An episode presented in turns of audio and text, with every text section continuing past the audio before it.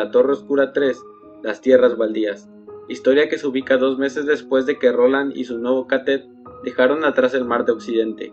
El grupo se encuentra recuperándose en un prado en el Gran Bosque de Occidente, lugar ubicado al norte del mar donde dejaron atrás a las langostrosidades. Ahí, Roland le enseña a Susan y a Eddie sobre cómo sobrevivir en un mundo hostil como el suyo, en un mundo que se ha movido. Durante estos dos meses, Eddie y Sue aprenden a cazar, pescar, hacer refugios y lo más importante, usar una pistola. Roland había traído más de dos centenas de balas desde el mundo de Eddie, así que se podía dar el lujo de practicar y enseñarle a sus nuevos amigos. Ambos eran pistoleros natos a ojos de Roland, pero aún les faltaba mucho por aprender.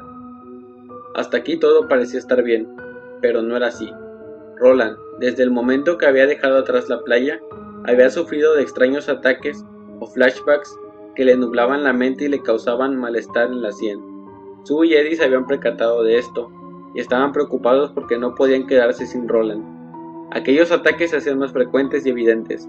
Roland por su naturaleza no había dicho nada, pero no tenía por qué hacerlo. Una mañana mientras enseñaba a Sue cómo disparar y le dictaba el credo del pistolero, el cual dice, no apunto con la mano, aquel que apunta con la mano ha olvidado el rostro de su padre.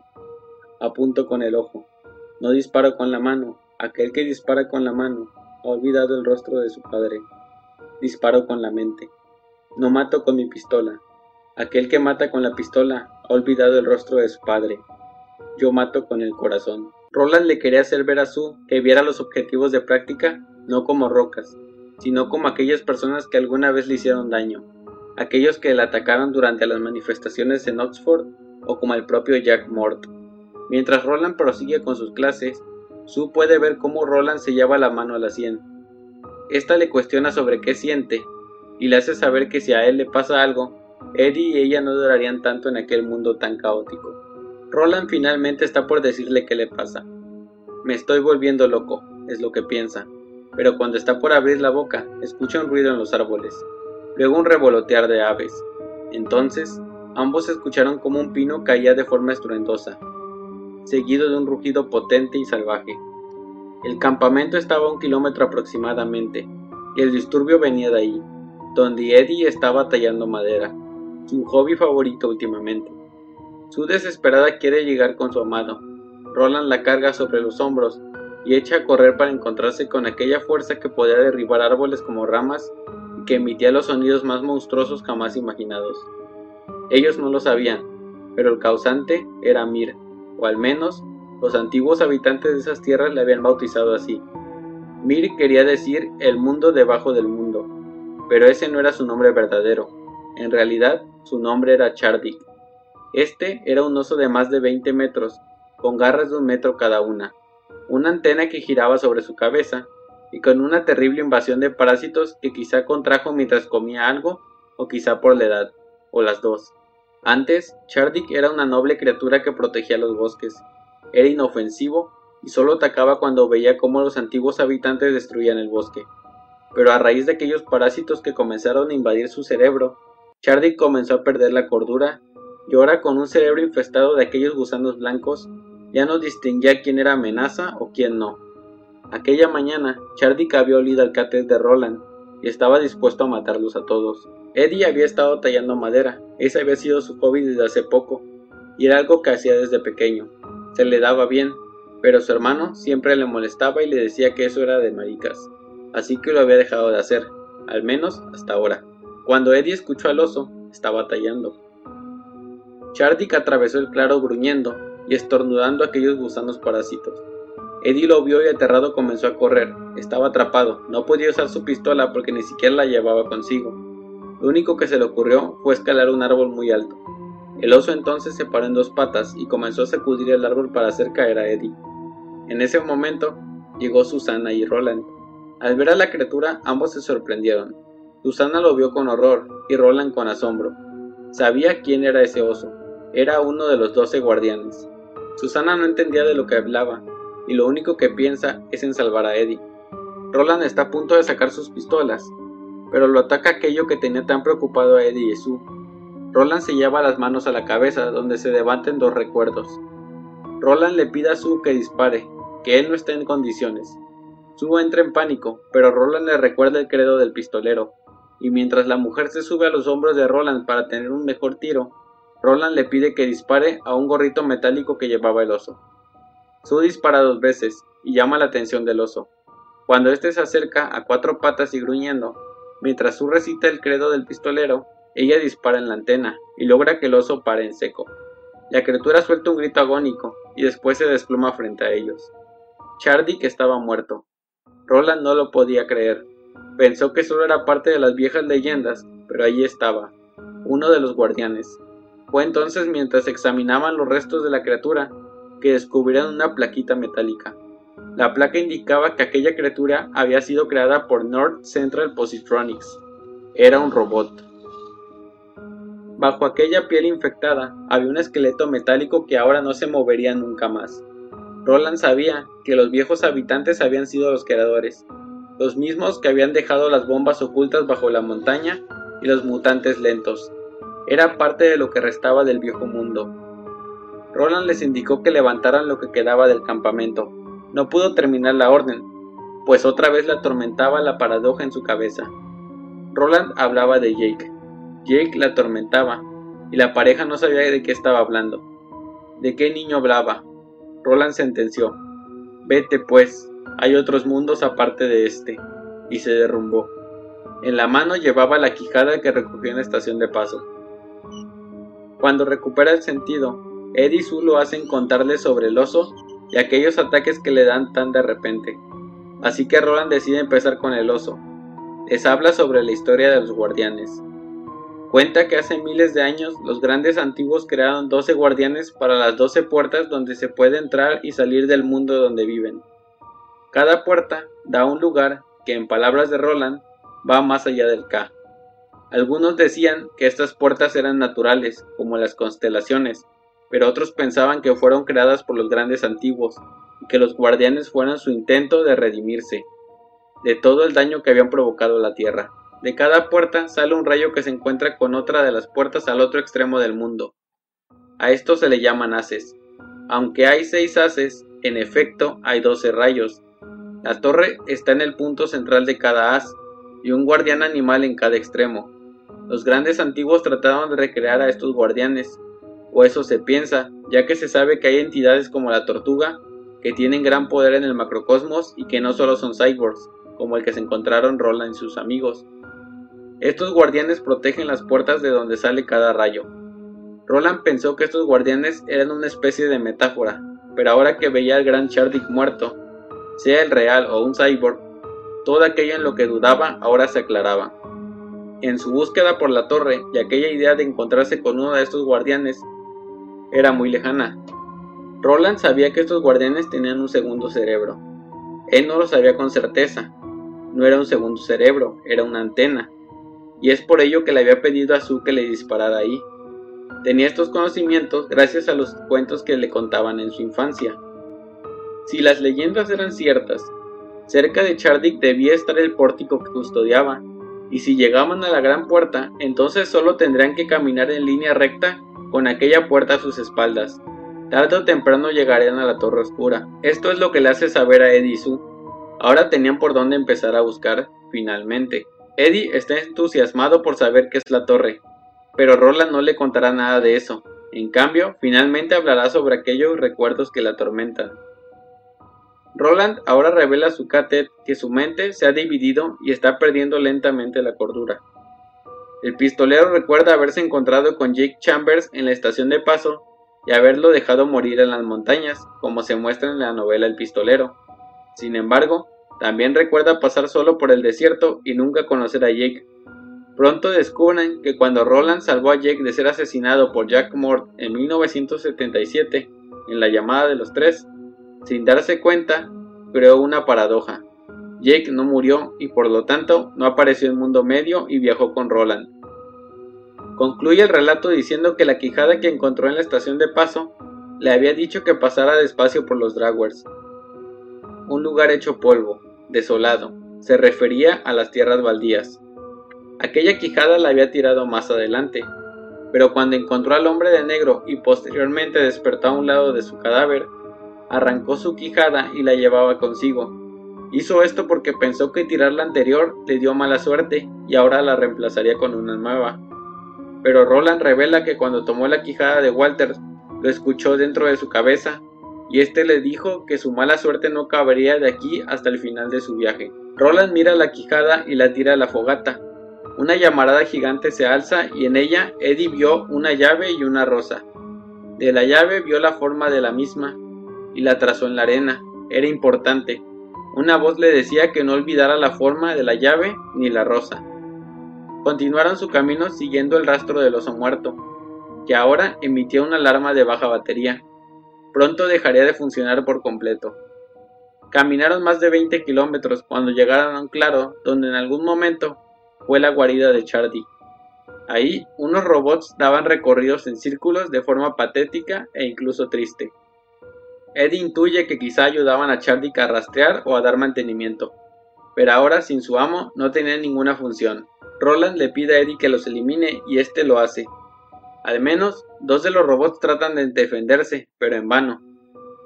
A pesar de que Eddie era diestro, Roland era más rápido y destruye a los dos robots restantes.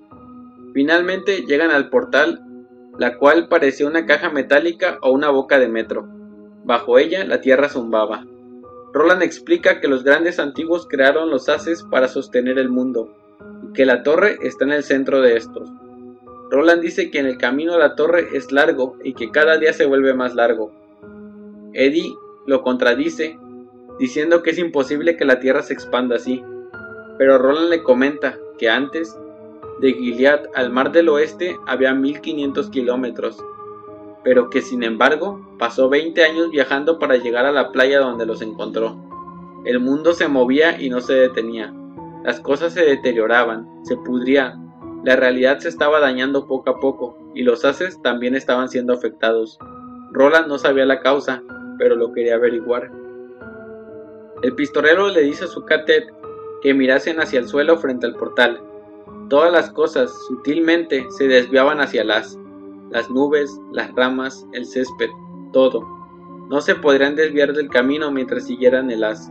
El catet sigue el camino del as y mientras avanza, a Eddie le llama la atención algo.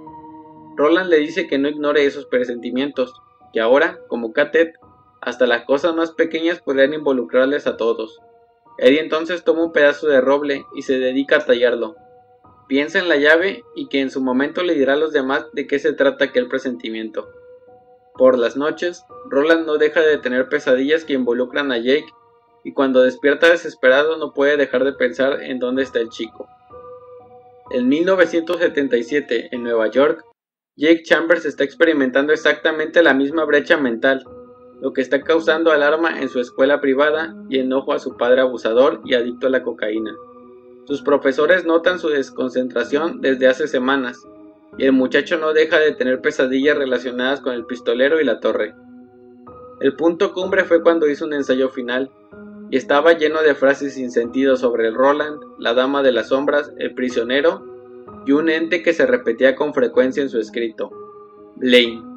Blaine es peligroso, y esa es la verdad. Aquel día, a última hora, cuando se entregarían los trabajos finales, Jake abandona abruptamente la escuela y camina sin rumbo. Desde hacía tres semanas que Jake tenía esta extraña sensación de dualidad. Estaba aterrado y todo comenzó la mañana en que estaba por cruzar la avenida principal camino a la escuela. En aquel momento, un sujeto vestido de sacerdote se paró detrás de él y estuvo a punto de empujarlo frente a un auto. Jake en su mente vio todo, su caída, su muerte. También vio cómo el sujeto se deslindaría diciendo que es un sacerdote y que le daría la bendición al cadáver del niño. Pero no murió. El día siguió como si nada, o al menos fue así hasta que las voces en su cabeza le decían que había muerto. Tenía recuerdos que no habían ocurrido, o eso creía. Su cabeza era un caos y la voz del pistolero era la voz que más se repetía. Jake había abandonado la escuela y caminaba sin rumbo hasta que una sensación que el muchacho solo describe como el blanco le envuelve. Entonces se detiene y termina frente a una librería, el restaurante de la mente de Manhattan. Una librería a la que el chico entra. Allí encuentra dos libros, Charlie el Chuchu y un libro de adivinanzas sin las respuestas. También ahí conoce a Calvin Torre, el dueño del local, y a su amigo Aaron Dipnow. Estos simpáticos hombres le piden al chico que se tome las cosas con calma, ya que lo veían desesperado. Pero este se retira no sin antes comprar los libros. Jake sigue caminando y una voz en su cabeza le dice que vaya a la antigua charcutería de Tommy y Jerry. Jake corre por toda la calle con esperanza de que aquel lugar le salve de aquella locura, pero al llegar se decepciona al ver que el lugar está en ruinas y cercado. Jake cruza al otro lado y descubre un cartel donde dice que próximamente se construirá un complejo de apartamentos en el lugar y que pertenece a Sombra S.A. El muchacho se decepciona y está por irse cuando lee un poema en la barda. Este poema hacía alusión a una tortuga. Entonces escucha las voces y los nombres. Jake comienza a retirar escombros y encuentra una rosa y una llave. La rosa rifulgía y Jake podía ver que en el centro se amontonaban un millar de soles, miles de mundos. El chico se sintió tentado de tocar la rosa, pero supo que hacerlo sería peligroso para todos. Sin embargo, acercó la mano como en trance y cuando despertó ya era de noche. Pensando que todo había sido un sueño, buscó la rosa y al encontrarla, no pudo pensar en otra cosa que en protegerla. Debía hacer algo para que no fuese arrancada. Era vital que la rosa siguiera viva. Antes de irse, se lleva la pequeña llave. Ya en casa, es cuestionado por su padre que le habla de forma muy despectiva. Su madre intenta calmar las cosas entre los dos, y Jake se entera de que sacó un masá en su ensayo final. El niño se encierra en su cuarto y se ríe a carcajadas. Cuando finalmente se calma, toma el libro de Charlie Chuchu y lo lee. Jake ve las ilustraciones y ve algo en el monorriel que no le gusta. Su sonrisa le parece falsa y no puede dejar de pensar que algo anda mal con Charlie. Incluso piensa que Charlie no es su verdadero nombre. El niño se acuesta y las voces en su cabeza no dejan de repetir cosas sobre tomar la llave. La llave es importante. No sabe qué puerta abre, pero es importante. Jake aprieta la llave en sus manos y se queda dormido. Mientras tanto, el mundo medio, Eddie también está soñando y escucha una voz que le dice que tome la llave. Jake sueña una vez más, esta vez es un sueño muy vívido en el que se encuentra en un gran bosque lleno de enredaderas. El chico camina y se topa con una roca tallada donde puede leer Bienvenido viajero a mundo medio. Jake sigue caminando y encuentra el portal que custodiaba Chardy y que el KT de Roland ya había dejado atrás. Ahí Jake ve a un chico jugando básquetbol. Este es un más joven Eddie Eddie está soñando también. Este escucha entre sueños que la llave puede callar las voces. Tiene sueños con la vieja casa de Dutch Hill, una casa que en su infancia le causó gran pavor y que se decía estaba embrujada, y sueña con un niño. Cuando despierta, se acerca a Roland y le muestra la llave. Roland queda admirado ante la belleza de la misma, y al tocarla queda perplejo al darse cuenta que las voces se han ido. Roland emocionado comienza a llorar, le pregunta quién le ha dicho que la llave sería la clave, pero Eddie le dice que no sabe, aunque en sus adentros sabe que fue chico. Mientras tanto, en el sueño de Jake, la versión de 13 años de Eddie le dice a Jake que debe encontrarlos a él y a su hermano y que debe seguirlos, que cuando los alcance, él tendrá que hacer lo que tiene que hacer. Jake está confundido, pero Eddie le dice que solo tiene que tomar el metro de Cop City, ahí lo encontrará. Agrega que como encontró la llave y la rosa, así le encontrará a él, al atardecer de mañana, más o menos a las 3. Jake hace más preguntas, pero Eddie le dice que todo lo sabrá en su tiempo.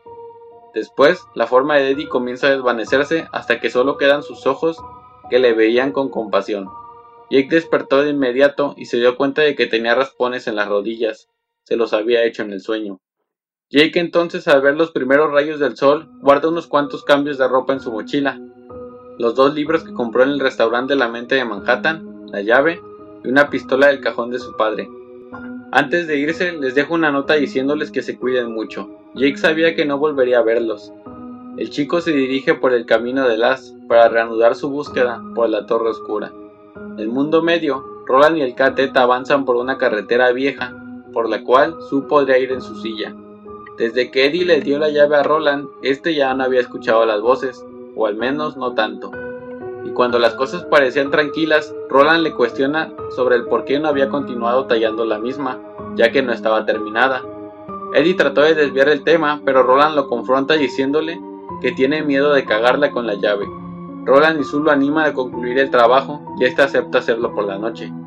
Eddie se abre y les cuenta sobre los sueños que había estado teniendo, y le hace saber a Roland que en uno de ellos visitaba la casa de Dutch Hill con su hermano, como había hecho de joven, y que con ellos estaba otro chico observándolos.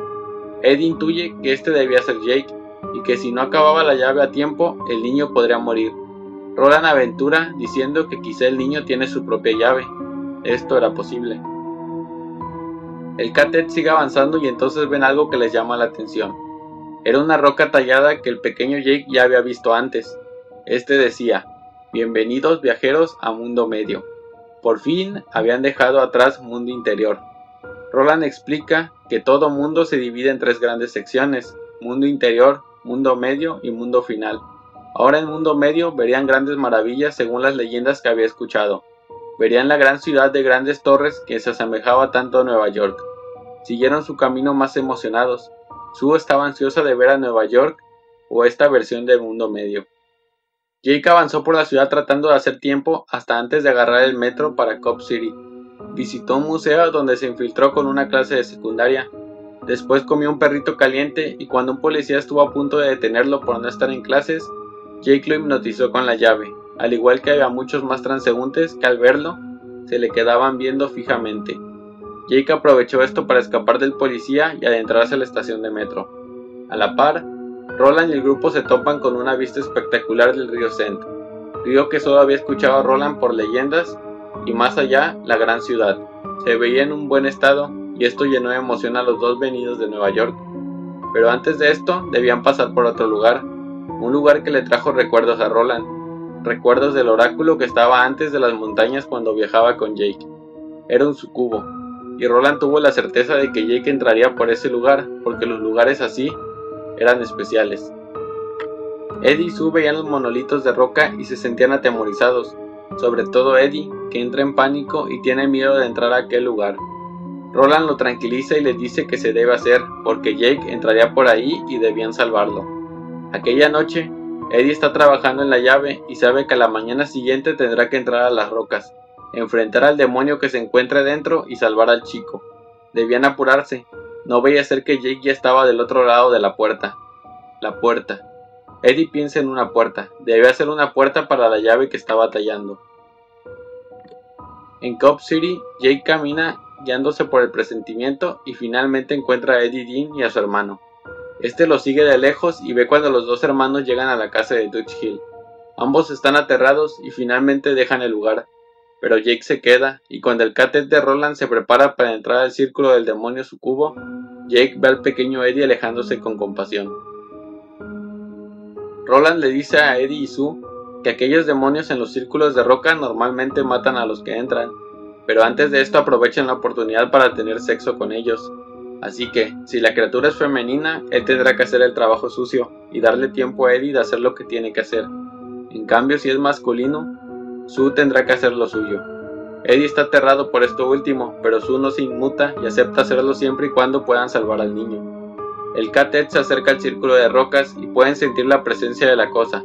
Al mismo tiempo, Jake entra a la casa de Dutch Hill y con la llave en mano se pone a buscar la puerta indicada en una casa repleta de puertas. Eddie entra primero al círculo y se pone a dibujar una puerta en el suelo.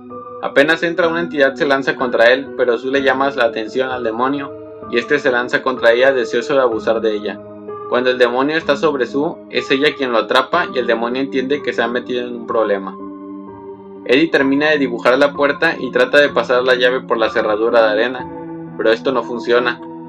Jake al otro lado es acechado por una presencia misteriosa que después de que encuentra una puerta con las palabras el muchacho talladas en ella, la cosa lo ataca. La entidad se presenta como una criatura hecha de yeso y madera de la misma casa, era el guardián de la casa y quería terminar con Jake. Jake logra esquivar los ataques torpes pero potentes de la casa embrujada y aunque pierde la llave un par de veces, logra introducirla en la cerradura. Eddie al otro lado intenta abrir pero no puede, o al menos hasta que escribe el muchacho en la puerta. Esta se abre y Eddie ve del otro lado cómo Jake se debate contra la criatura hecha de madera y yeso que lo ha atrapado de una pierna. Roland le pide a Sue que resista y logrando acomodarse en una posición ventajosa, Roland le pide a la chica que suelta al demonio. Este se lanza contra Roland y atrapándolo en el aire y girando con destreza, logra lanzar al demonio a la boca monstruosa de la criatura al otro lado de la puerta. Roland cae por la puerta y Sue logra agarrarlo por los pelos y lo ayuda a salir.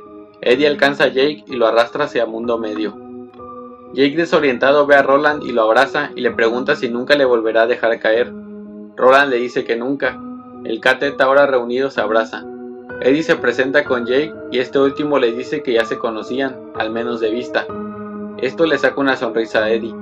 Sue también se presenta. Jake le pregunta a Roland si se han ido las voces a las cuales Roland dice que sí. Jake también había dejado atrás las voces. Ahora los dos estaban completos. La invocación de los tres había sido concluida finalmente. Mientras tanto, la puerta en el suelo desaparece mientras una criatura no dejaba de gruñir al otro lado. El nuevo integrante del CATET quiere saber si se han encontrado con un tren, pero el grupo le dice que no. Cuatro días después, Jake despierta cuando siente una sensación húmeda en la cara. El causante es un Bravo, una criatura que parece una combinación de tejón, mapache y perro, con capacidad de hablar, cuello largo, cola rizada y garras retráctiles y un alto grado de inteligencia animal, a quien Jake llama Hacho, quien se une a ellos en su búsqueda después de que Jake le da de comer. Mientras el Catet sigue avanzando, escuchan una especie de tambores. Estos suenan de forma intermitente por el día y parecen venir desde la ciudad a la lejanía. El grupo sigue avanzando y su panorama se llena de casas abandonadas y edificaciones. Sue le pregunta a Roland si había una posibilidad de que hubiese gente ahí, a lo que Roland le dice que sí la hay, que de hecho les estaban viendo desde hace días. Todos se sorprenden, pero Roland está tranquilo. Asegura que lo más probable es que los habitantes jóvenes abandonaron el lugar cuando el mundo se movió, y que los habitantes más viejos son los que aún quedan. Avanzan un poco más y llegan a un pueblo aparentemente en desierto, cuyo nombre es Paso de Río. Ahí encuentran un cartel que indica el camino a la ciudad de Lut, la Nueva York del mundo de Roland, que les veía a lo lejos y que Eddie y Jake estaban ansiosos por visitar. Esperaban que hubiese gente buena y mucha comida. Roland avanza hasta la mitad de la calle principal y lanza una roca hacia un viejo semáforo. Este hace un ruido fuerte metálico y una pareja de ancianos sale a ver qué sucede. Roland sabe que son inofensivos, así que se presenta hablando en alta lengua. Los atemorizados ancianos al oírlo se emocionan ya que esto indicaba que era un pistolero, y se acercan para conocerlo a él y su grupo. Con los dos ancianos llegan más a reunirse con el catet. Los más sobresalientes son dos viejos que son gemelos albinos y una mujer que parece la más anciana de todas, a la que llaman tía Talita. Esta les invita a un comedor con una vista hacia un jardín hermoso que parecía ser el último rastro de belleza en aquel mundo desolado. Roland se presenta como el último pistolero vivo, al menos de Gilead, y la anciana proclama que su llegada significa la llegada del blanco. La anciana le pregunta cuál es su empresa y el pistolero responde que está en búsqueda de la torre oscura. La anciana hace el signo para protegerse del mal agüero y le advierte a Roland que todo aquel que busca la torre oscura cae en desgracia. Roland solo responde K. Los ancianos le sirven de comer y beber al catet.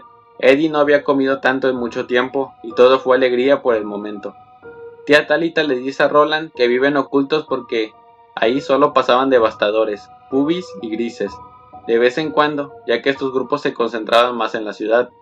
Roland le pone especial atención a esto y después, a petición de los viejos, dice unas palabras para brindar. Hablan sobre la vida en el pueblo Paso del Río y Roland termina preguntando a tía Talita sobre la ciudad. ¿Qué pasó o qué pasaba ahí? La mujer le cuenta que Lut fue hace muchos siglos un lugar bastante avanzado y lleno de gente. Su fuerte era el comercio y casi siempre el embarcadero del río Sent estaba repleto de naves. Esto hasta que el mundo se movió. Llegaron saqueadores a la ciudad usando hachas y arcos, pero estos fueron detenidos con el poder de armas de fuego con el que contaba la población de Lut.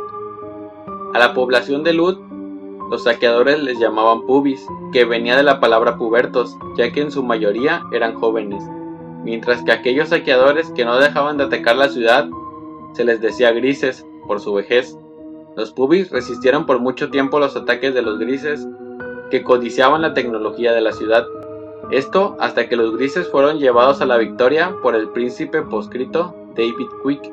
Los grises se establecieron en Lut y ahora ambas facciones vivían en un pleito constante.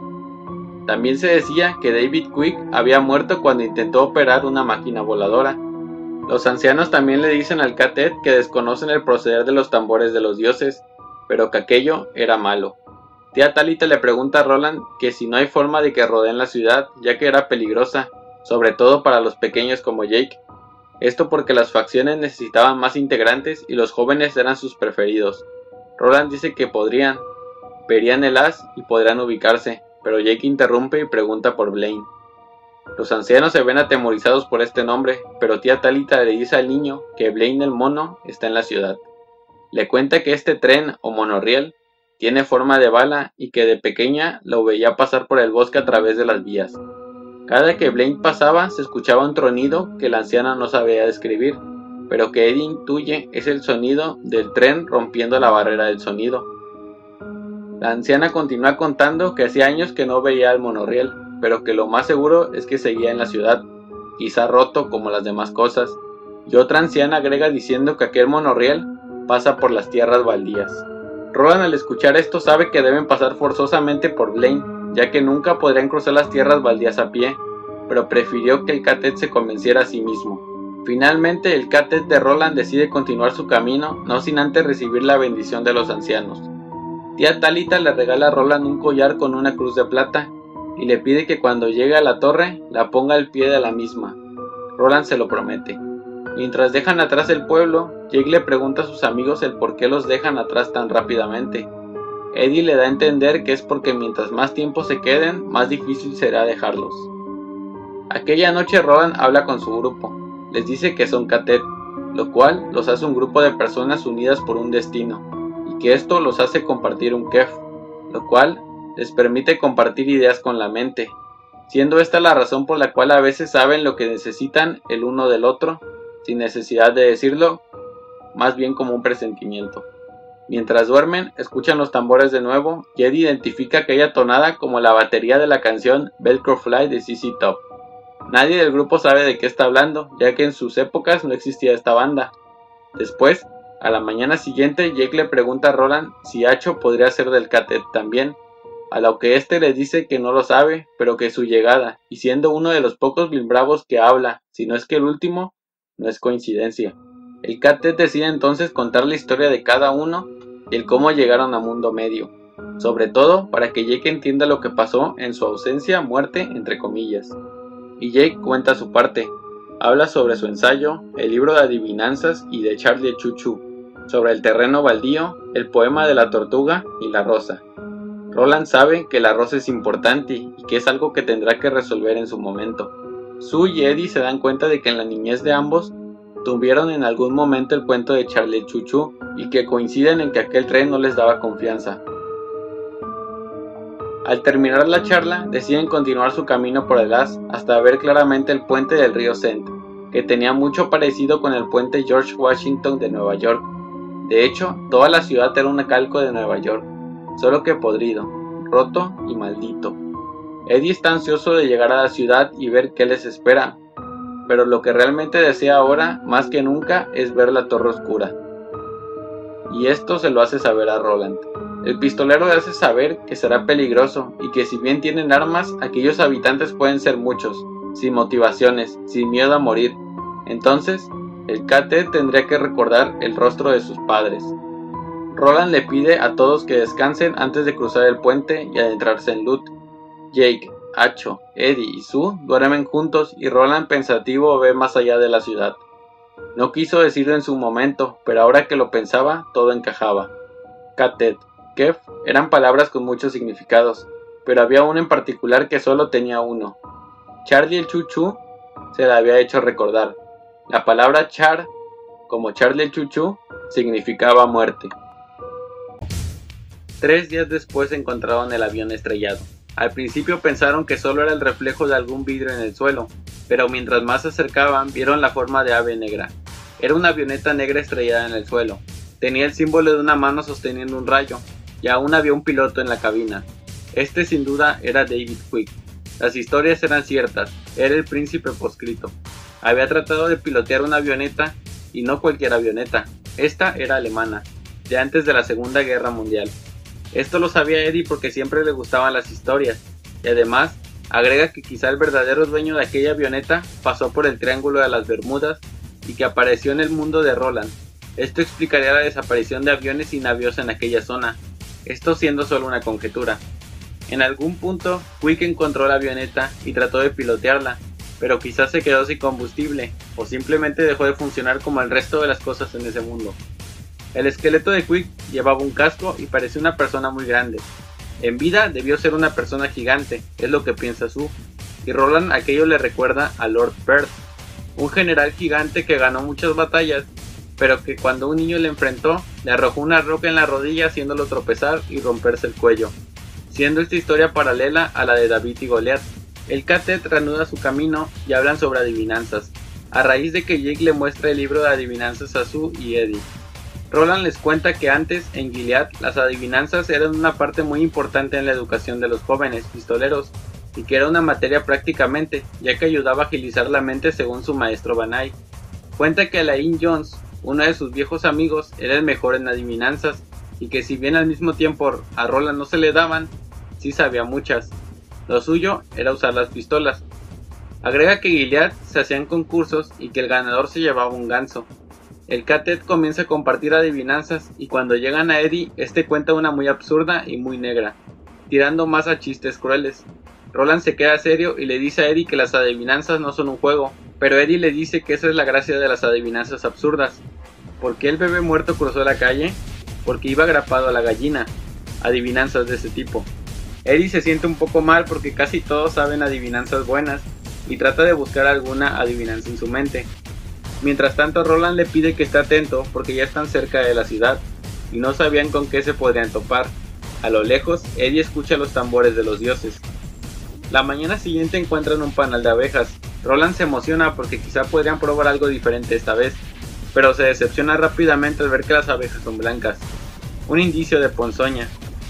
Roland explica que los antiguos tuvieron una guerra donde el fuego quemó todo y emponzoñó la tierra, cientos de años antes, desde entonces, poco a poco las cosas se han recuperado, pero no todo. Aún nacían búfalos de dos cabezas, plantas mutadas, entre muchas cosas. Eddie dice que quizá aquella guerra fue una guerra nuclear, pero Roland admite que no lo sabe. Eddie le pide a Roland que le cuente cómo fue su vida en Gilead, quiénes fueron sus amigos y qué fue de ellos, cómo es que supo de la Torre Oscura y por qué la busca. El pistolero le dice a Eddie que tiene derecho a saber todas esas cosas, pero ahora no era el momento.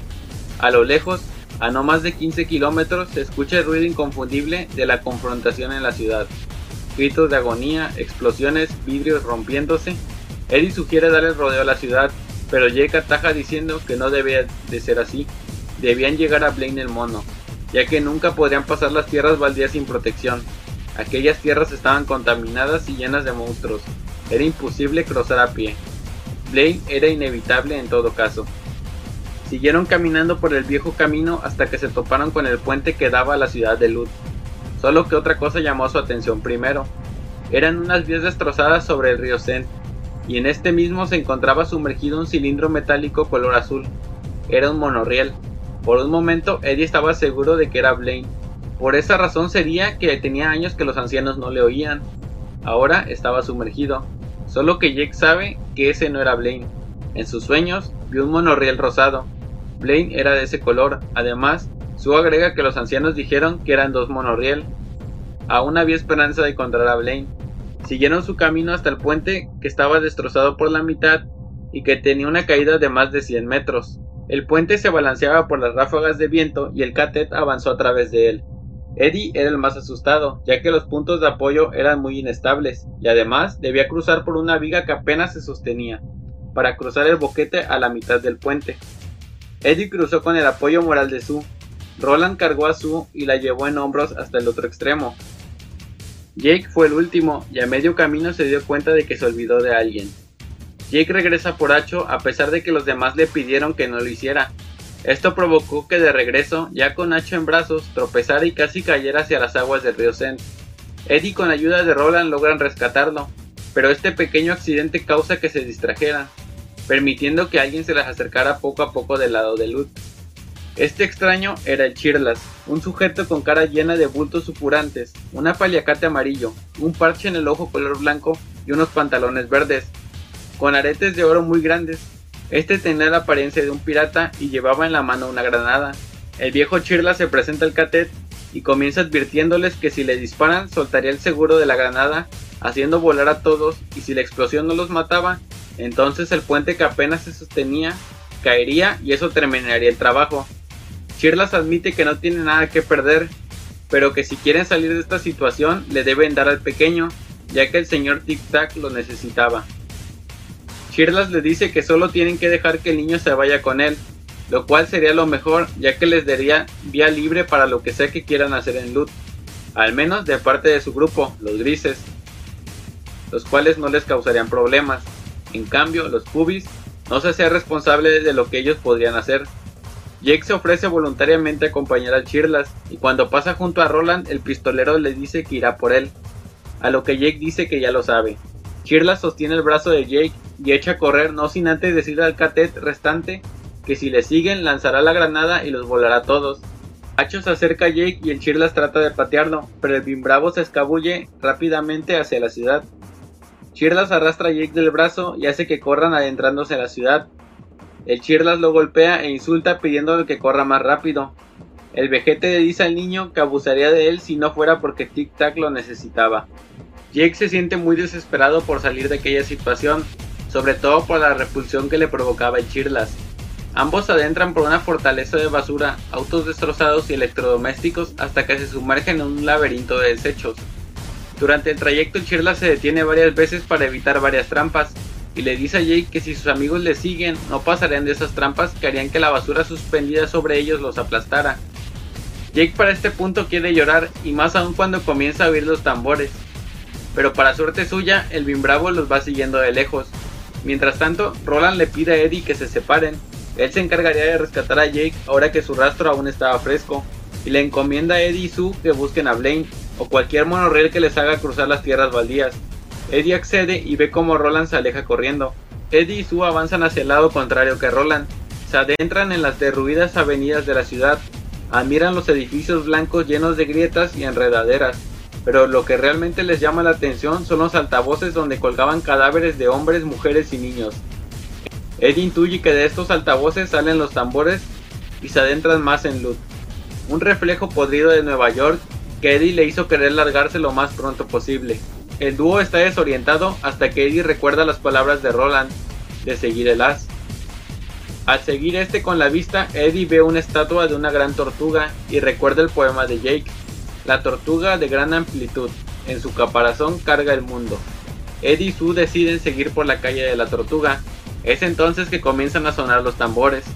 Al mismo tiempo Roland se adentra en los laberintos de chatarra y se encuentra con Hacho, el cual lo ayuda a seguir el rastro de Jake. Roland, al ser un pistolero, nada pasa por alto para él. Descubre las trampas que hay por todo el laberinto, esquivándolas por poco y acercándose más y más a Jake y el Chirlas, que estaban por llegar con el señor Tic Tac. Eddie y Sue se topan con un grupo de pubis y uno de estos se acerca a los dos. Al principio Sue piensa que es un niño, pero cuando más se acerca ve que es un enano y que en la mano derecha oculta algo. Sue recuerda al Chirlas y dispara y lo mata al instante. De la mano del enano cae una granada que lo vuela en mil pedazos. Esta explosión atrae a los demás pubis y se acercan con armas muy rústicas. Ed y Sue matan a tres de ellos y logran rendir al resto, al ver que no pueden con las armas de los dos extranjeros. Eddie le pide que le expliquen por qué matan cada que suenan los tambores, y los pubis cuentan que es porque si no lo hacen, los fantasmas de las máquinas de la ciudad poseerán a los cadáveres de pubis y grises, y estos se levantarían con deseos de carne humana. Eddie les dice que es muy absurdo todo eso, sobre todo porque los tambores solo es la pista de una canción de CC Top, y que quizá son los grises los que hacen que crean que los tambores anuncian el mal. Los pubis se niegan a creer esto, pero Sue y Eddie no les interesa, si creen o no.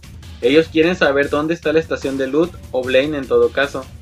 Una de las pubis les dice que Blaine es el fantasma más terrible de Loot, y que si van a verlo, los despertarán de su sueño y los matará. Sue le insiste y le hace saber que si no le llevan con Blaine, ellos dos acabarán con los pubis restantes.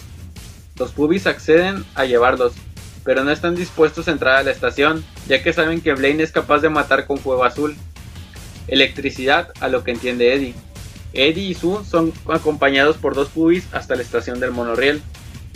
En la estación pueden ver en la fachada la estatua de Ozzy Tortuga, pez y rata, caballo y perro. Antes de adentrarse a la estación donde está Blaine, un viento del este mueve los cadáveres que cuelgan de los altavoces de la ciudad. El Chirlas conduce a Jake por un túnel con la escalera de marinero, muy grasienta. Antes de bajar escuchan un ruido muy fuerte a un par de kilómetros y el Chirlas se mofa de Jake y le dice que su amigo quizás pudo pasar las primeras trampas, pero no la fuente suspendida en el aire que se activaba pisando unos adoquines. Golpea al niño nuevamente y salpica de sangre en la tapa del túnel que baja unos 20 peldaños. Le pregunta sobre su origen, pero Jake le ignora, y Chirlas le advierte que al señor Tic Tac nadie le oculta nada.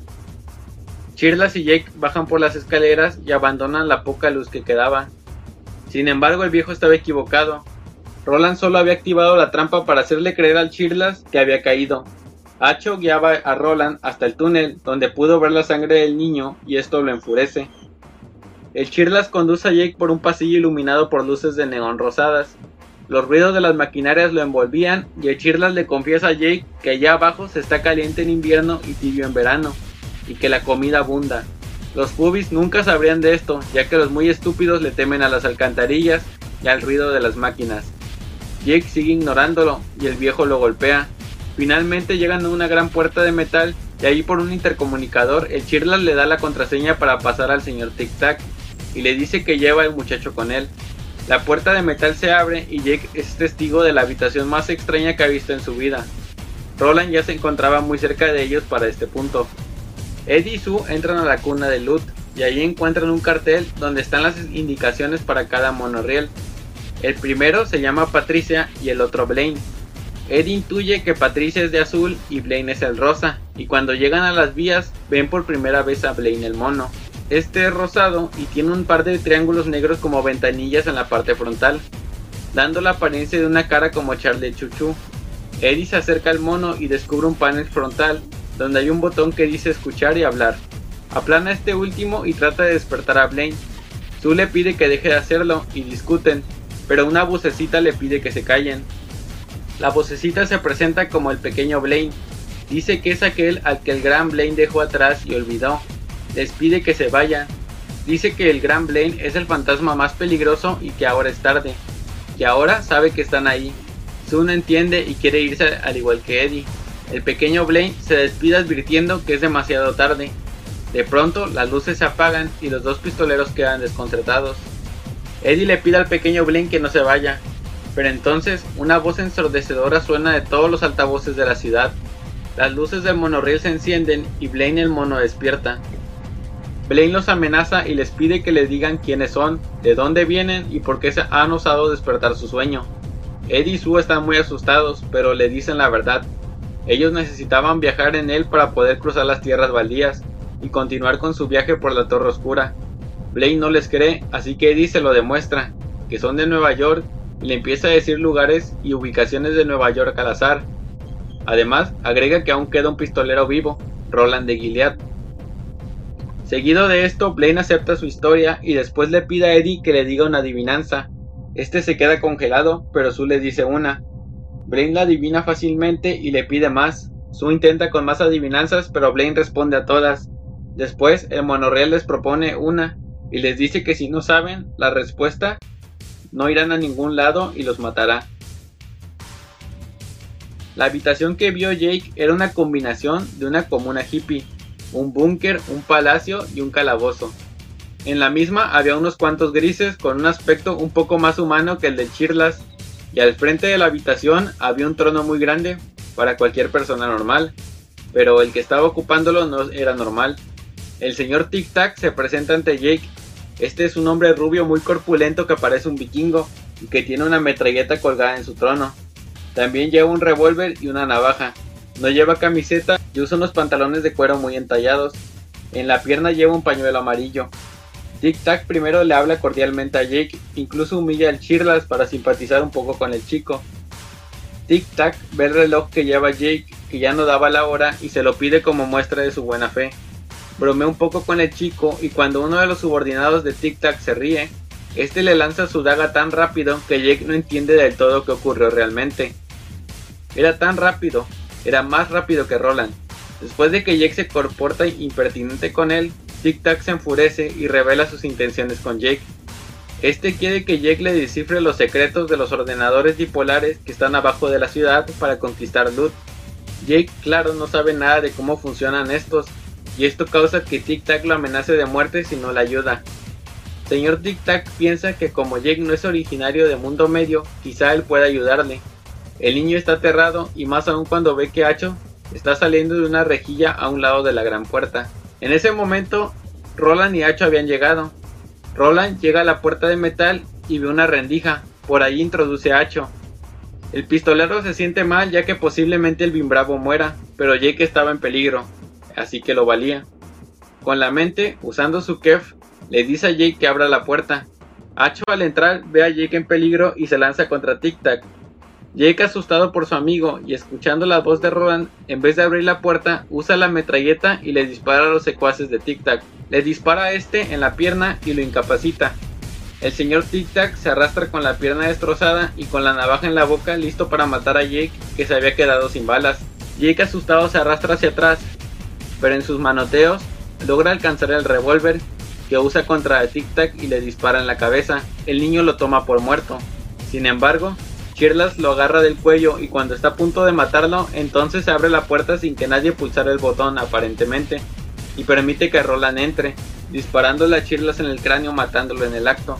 Roland asesina a los demás grises y cuando finalmente se reúnen los tres, escuchan una alarma muy potente y el ruido de la maquinaria subterránea se intensifica. Sue y Eddie están frente a Blaine que comienza a reírse como loco. El ruido de la alarma es ensordecedor y las luces de toda la ciudad se encienden, le dice a Blaine que si quiere adivinanzas, ellos tienen un libro y además vienen con Roland de Gilead, el último pistolero vivo, y que él sabe muchas adivinanzas. Se nos revela que Blaine era la inteligencia artificial del ordenador de la ciudad. Se convirtió en un organismo viviente en las computadoras bipolares de la ciudad, que poco a poco fue perdiendo la cordura y que comenzó a soñar cosas que le hicieron volverse loco. Blaine había incitado a su hermana Patricia a suicidarse, y ahora estaba listo para dar su último viaje. Mientras Jake, Roland y Hacho caminan sin rumbo por los túneles, se topan con un gris, el cual les dice desesperado que todos se están matando afuera y que hay gas en los niveles inferiores. Entonces la voz de Blaine resuena en todos lados, exigiendo a Roland y Jake que le digan si realmente tienen un libro de adivinanzas y que si saben tantas como dicen sus amigos. Estos dicen que es verdad y Blaine promete guiarlos con Eddie y Sue si les proponen adivinanzas. Blaine usando un dron los guía por los túneles por un montón de ordenadores con pantallas que mostraban el caos en la superficie. Pubis y grises matándose, prendiéndose fuego, explosiones, locura total. Roland le pregunta a Jake si él abrió la puerta, pero él niega con la cabeza. Roland entiende que había sido Blaine. Ambos caminan por la mente enferma de Blaine en forma de ordenadores hasta que llegan a una plataforma que se eleva y los lleva hasta la cuna de Lut, donde está su Eddie. Blaine le dice al cadet que en 12 minutos soltará un gas que asesinará a todos los habitantes de Lut y que tienen ese tiempo para poder subir con él. Eddie le pregunta el por qué hace eso, cuando aún quedaban miles de personas en la ciudad, a lo que Blaine solo le responde que no puede activar el armamento nuclear porque se destruiría, así que soltará el gas que solo acabaría con la vida orgánica del lugar y que si no contestaban las adivinanzas se irían con los grises y pubis. Mientras tanto, en la guarida de Tic Tac, Andrew Peak, el verdadero nombre de este y que compartía el apellido de su bisabuelo David, el fallecido piloto que habían encontrado Roland y los demás, escucha una voz que le pide que se levante. Jake no lo había matado, había sido un rozón en el cráneo, pero aún así lo había aturdido. El dueño de la voz se presenta como Richard Fanning, pero este también tenía otro nombre que todos conocemos, Randall Black. Fanning le dice a Andrew que si quiere vengarse de aquel que le disparó, solo tiene que decir mi vida por ti. Andrew lo hace y escapa junto a Fanny. Fanny le promete que lo ayudará a acabar con Roland y sus amigos, pero que esencialmente su objetivo era evitar que llegaran a la Torre Oscura. Sue se esfuerza para resolver las adivinanzas y mete la respuesta en un tablero. Blaine les permite subir un minuto antes de que soltara el gas mortal, Blaine entonces activa una vista especial que les permite ver a los pasajeros el exterior como si viajaran en un monorriel transparente. Esto solo hizo que pudieran ver a los pubis y grises muriendo sofocados por el gas morado. Blaine no dejaba de reír para este punto. El monorriel les dice al catet que la cabina donde están solía ser de primera clase y les da unos aperitivos. El KTT está perturbado por el comportamiento cada vez más errático del monorriel. Blaine seguidamente les presenta la ruta de su vía, siendo su ruta inicial en Lut, después Candleton, Rilea, The Falls of Font, Dasherville y finalmente Topeka. Blaine agrega que finalizará el viaje en unas 8 horas, y esto si las vías aún están intactas, si no, hasta la vista pasajeros. El monorriel atraviesa la gran muralla de Lut y se adentran en las tierras baldías. Ahí fueron testigos de criaturas abominables y monstruosas, criaturas gigantes con forma de garza y de color rosado, murciélagos gigantes e informes con cabeza de pterodáctilo, seres más pequeños que danzaban en círculos de fuego idiota mientras proferían palabras sin sentido. Aquello no era el resultado de guerras nucleares, no. Eddie sabía esto seguro. Blaine le dice que era el resultado de algo peor. Era el resultado de que los haces de la torre se estuvieran debilitando. Blaine no deja de amenazarlos con descarrilarse y les pregunta a sus pasajeros si quieren algo de música para animar las cosas. Jake está muy serio y le pregunta a Blaine algo que deduce desde que lo ve matar a todos los habitantes de Lut.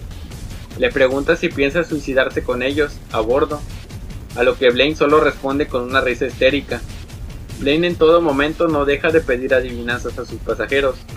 Roland insiste y le pregunta por qué quiere suicidarse y el monorriel le confiesa que está aburrido, que sabe que está volviéndose loco el mundo se ha movido y algo ha estado afectando sus circuitos. Blaine admite que sabe que alguna vez debió servir a los habitantes de Lut, pero con el tiempo las cosas se fueron retorciendo. Dice que con el tiempo los habitantes olvidaron que la voz del monorriel era la voz del ordenador. También olvidaron que estaban programados para servir, pero ellos comenzaron a creer que era un dios. Lane, como respuesta a su programación de servir, comenzó a comportarse como uno le dio lo que pidieron, un dios caprichoso que castigaba a quien incumplía su ley y recompensaba a los que la seguían. Es por ello que todo este tiempo estuvo activando los tambores de los dioses para favorecer a los grises. Blaine también confiesa que removió una porción de la programación de Patricia para que ésta se suicidara y que iba a hacer lo mismo él si no fuese porque escuchó los rumores de un pistolero vivo. Por ello no lo había hecho. Desde que llegaron a Lut, Blaine ya sabía que estaban ahí, pero ahora estaba aburrido y loco. Los quería llevar consigo al claro al final del camino, pero antes necesitaba que le lanzaran adivinanzas. Roland le dice estúpido a Blaine, ya que insiste que quiere adivinanzas, pero a cambio dará de premio la muerte. Por ello le propone un trato al monorriel, en base a las competencias de adivinanzas que había en Gilead. En esos tiempos regalaban un ganso al vencedor. Roland propone que el vencedor conserve la vida, en este caso su catet. Blaine encuentra esto muy interesante y accede muy entusiasmado, él trataría de adivinar todas las adivinanzas que le suelten de ahí hasta llegar a Topeka. Si las resolvía todas, se estrellaría en la última estación y los llevaría con él. En cambio, si podían decirle una adivinanza que no fuese capaz de resolver, entonces les llevaría a salvo para proseguir en su búsqueda por la Torre Oscura. Roland y el Catet se preparan. El libro termina con Blaine el mono diciendo lo siguiente. Muy bien, Roland y Muy bien, Eddie de Nueva York. Muy bien Susana de Nueva York. Muy bien Jake de Nueva York. Muy bien Ancho del Mundo Medio. Ustedes son cadet. De muchos, uno. Yo también lo soy. Lo que debemos demostrar ahora es que Cadet es el más fuerte. Pongan a prueba sus adivinanzas. Que empiece la contienda.